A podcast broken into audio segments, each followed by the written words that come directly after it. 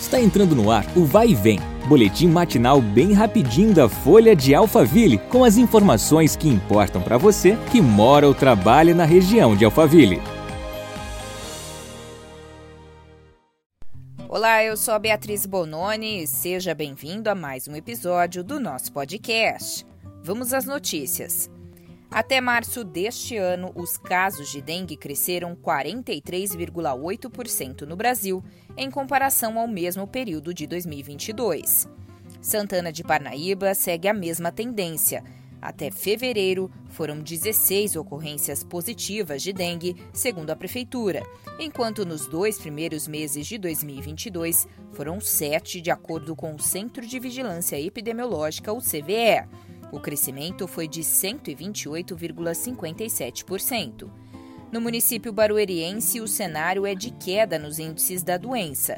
Segundo o CVE, foram nove casos positivos nos dois primeiros meses do ano em Barueri. Já em 2022, neste mesmo período, foram 11 ocorrências, redução de 18,18%. Para o combate à doença, a Prefeitura de Santana de Parnaíba afirmou que o setor de dengue faz rotineiramente um trabalho de casa a casa e intensificou o serviço no período de chuvas.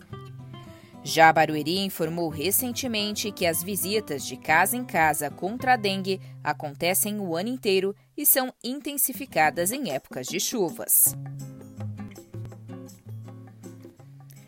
Bora falar de futebol? O primeiro jogo da final do Campeonato Paulista 2023 entre Palmeiras e Água Santa será na Arena Barueri, que fica na Avenida Prefeito João Vila Lobos Quero, número 1001.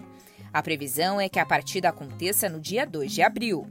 Segundo informações, a escolha do estádio se deu principalmente pela capacidade de público que a arena comporta, que chega a cerca de 31 mil torcedores. Ainda de acordo com as informações, a segunda partida da final será disputada no Allianz Parque, casa do Palmeiras.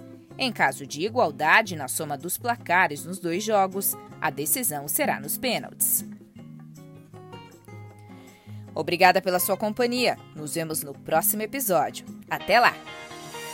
Vai e vem o boletim da Folha de Alphaville. Compartilhe!